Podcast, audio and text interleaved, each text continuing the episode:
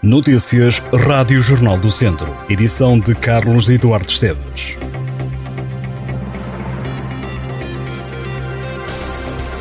O distrito de Viseu vai estar sob aviso amarelo este sábado devido à chuva que deverá ser por vezes forte e persistente e acompanhada de trovoada.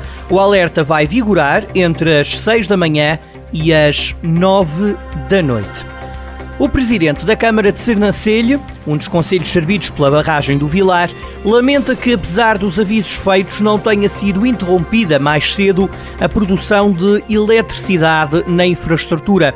A Albufeira está a 13% da capacidade, sendo das mais vazias do país e nem a chuva dos últimos dias ajudou a minimizar o problema.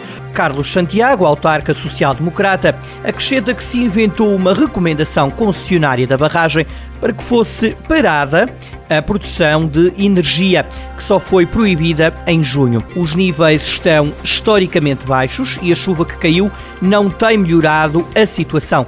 Carlos Santiago salienta que está tudo muito seco e para enfrentar a seca, o município de Sernancelha adotou já várias medidas, recuperou captações que tinham sido abandonadas e está a fazer uma gestão mais controlada de onde se gasta mais água, nomeadamente nas IPSS. O presidente da Câmara de Viseu, Fernando Ruas, avisa que não vai assinar o acordo de delegação de competências relativo à ação social se esse dossiê for lesivo para a autarquia. A garantia foi deixada pela autarca na reunião do Executivo Municipal, depois da vereadora do PS, Marta Rodrigues, ter questionado a maioria sobre o ponto de situação desse processo que será imposto pelo Estado em janeiro do próximo ano. Fernando Ruas apontou o dedo à oposição por defender a delegação de competências, mesmo que isso dê cabo do orçamento autárquico. Câmara de Viseu que tem uma nova campanha, chama-se Não Abandone os Seus Resíduos na Rua e quer chamar a atenção dos vizienses para os cuidados a terem com o espaço público, nomeadamente com o abandono de resíduos verdes e volumosos em passeios e bermas das estradas do Conselho de Viseu. A autarquia pretende evitar ocorrências de despejos ilegais de monos nos passeios e bermas da estrada. Esta iniciativa quer ainda sensibilizar para a utilização do número verde gratuito permite a qualquer município agendar a recolha de monos. Em jornaldocenter.pt pode ainda ficar a conhecer a lista de tudo o que pode ou não pode depositar no Ecocentro que está localizado em Mundão. Os preços das portagens nas autoestradas poderão aumentar 10,46% em 2023, a confirmar-se a estimativa da taxa de inflação homóloga para outubro sem habitação, divulgada esta sexta-feira pelo Instituto Nacional de Estatística. A fórmula que estabelece a forma como é calculado o aumento do preço das portagens em cada ano tem como referência a taxa de inflação homóloga sem habitação no continente, verificada no último mês, para o qual haja dados disponíveis antes de 15 de novembro. Ora, o dia 15 de novembro é a data limite para os concessionários comunicarem ao Governo as propostas de preços para o ano seguinte, tendo depois o Estado 30 dias para se pronunciar.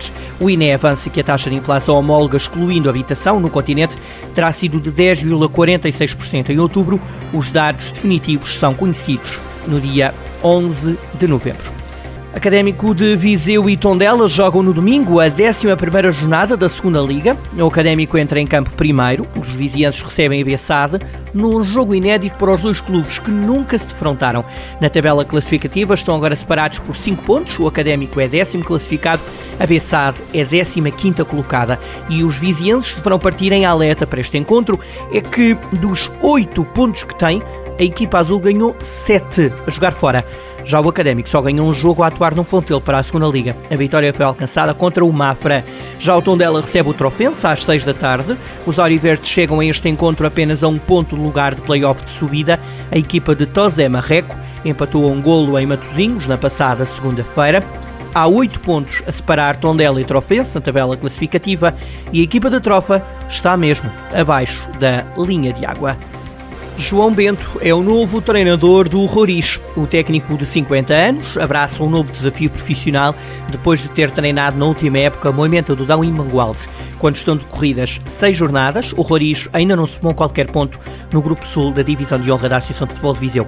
É neste contexto que João Bento agarra na equipa. À Rádio Jornal do Centro, o treinador diz que sentiu grande vontade por parte dos diretores do Roriz de contarem com ele, reconhecendo que o momento que o clube vive não é bom. João Bento olha já para o futuro na tentativa que seja construído um novo ciclo. Nos próximos tempos, diz João Bento, o Roriz tem que acrescentar qualidade e quantidade ao plantel. O Roriz tem neste fim de semana novo jogo na divisão de honra, o clube defronta em casa o Voselenses, atual oitavo classificado. Na madrugada de domingo há mudança de hora, portanto, não se esqueça de atrasar uma hora os relógios. Às duas da manhã, os relógios devem ser atrasados 60 minutos, passando a ser uma da manhã.